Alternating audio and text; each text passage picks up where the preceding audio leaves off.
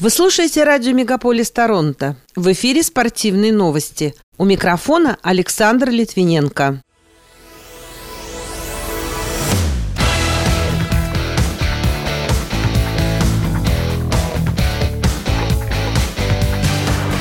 Городской совет Торонто может потратить 90 миллионов долларов на футбольный чемпионат. Торонто Мейпл Ливс одержал победу над Далласом в овертайме. Ян снова проиграл Стерлингу, на этот раз в UFC 273. Всемирная ассоциация олимпийцев не поддерживает отстранение россиян, а Гран-при России Формуле 1 в текущем сезоне может заменить Сингапур.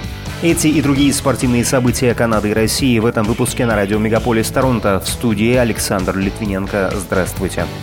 Городской совет Торонто планирует потратить более 90 миллионов долларов на проведение пяти игр во время чемпионата мира по футболу 2026 года. Как пишет портал Russian Week, для проведения турнира с участием 48 команд ранее были выбраны Канада, США и Мексика. Ожидается, что в следующем месяце FIFA официально объявит 16 принимающих городов. Общая стоимость проведения матчей в Торонто оценивается в 290 миллионов долларов. При этом провинциальное и федеральное правительство оплачивают примерно 2 трети этого счета. Экономический эффект от проведения крупнейшего в мире спортивного мероприятия принесет казне 307 миллионов, а также создаст 3300 рабочих мест. Если Торонто будет выбран в качестве города, принимающего чемпионат, то капитальный ремонт стадиона BMO Field, вероятно, начнется в 2024 году. Сейчас эта арена вмещает 30 тысяч человек, но FIFA требует, чтобы все объекты могли принять не менее 45 тысяч болельщиков.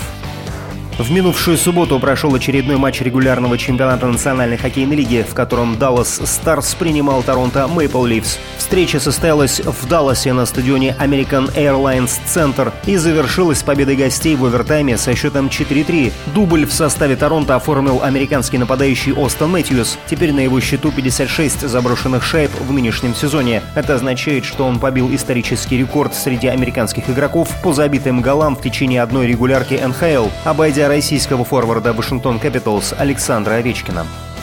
Главный тренер сборной России по хоккею Алексей Жамнов высказался о рекордах нападающего Александра Овечкина в Национальной хоккейной лиге. По его словам, которые передают чемпионат.ком, Саша молодец, он борется со всей этой теневой политикой, продолжая давать результат. Также он пообещал следить за дальнейшими достижениями форварда, особенно за его приближением к рекордам Горди Хоу и Уэйна Грецки. Накануне в американском Джексонвилле прошел вечер боев UFC 273. Главным событием стал реванш россиянина Петра Яна с Алджамейном Стерлингом. В итоге Ян уступил раздельным решением судей. Позднее в рамках данного турнира Хамзат Чимаев единогласным решением одержал верх над Гилбертом Бернсом. Всемирная ассоциация олимпийцев не поддерживает отстранение россиян. Там убеждены, что соответствующие решения должны приниматься в отношении каждого спортсмена индивидуально и основываться на фундаментальных принципах Олимпийской хартии, сообщается на сайте организации. Напомню, в конце февраля Международный олимпийский комитет рекомендовал международным спортивным федерациям не допускать российских и белорусских атлетов к участию в состязаниях из-за ситуации на Украине. Ряд международных федераций последовали этой рекомендации.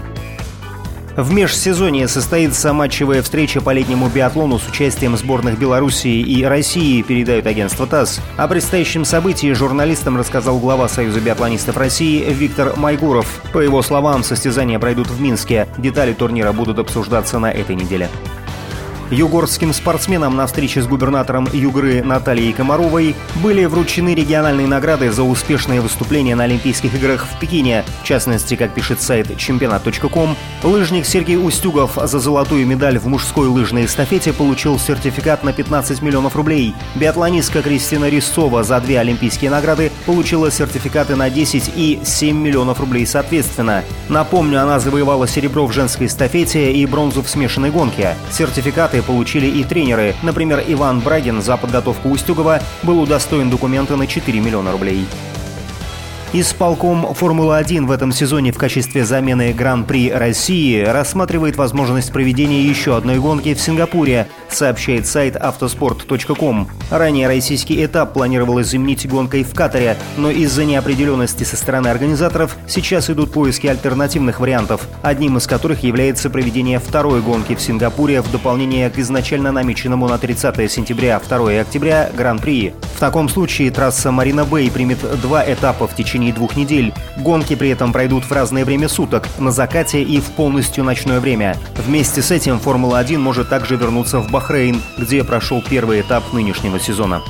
Пока это все основные спортивные события на радио Мегаполис Торонто. С ними вас знакомил Александр Литвиненко. Берегите себя и поддерживайте здоровый образ жизни.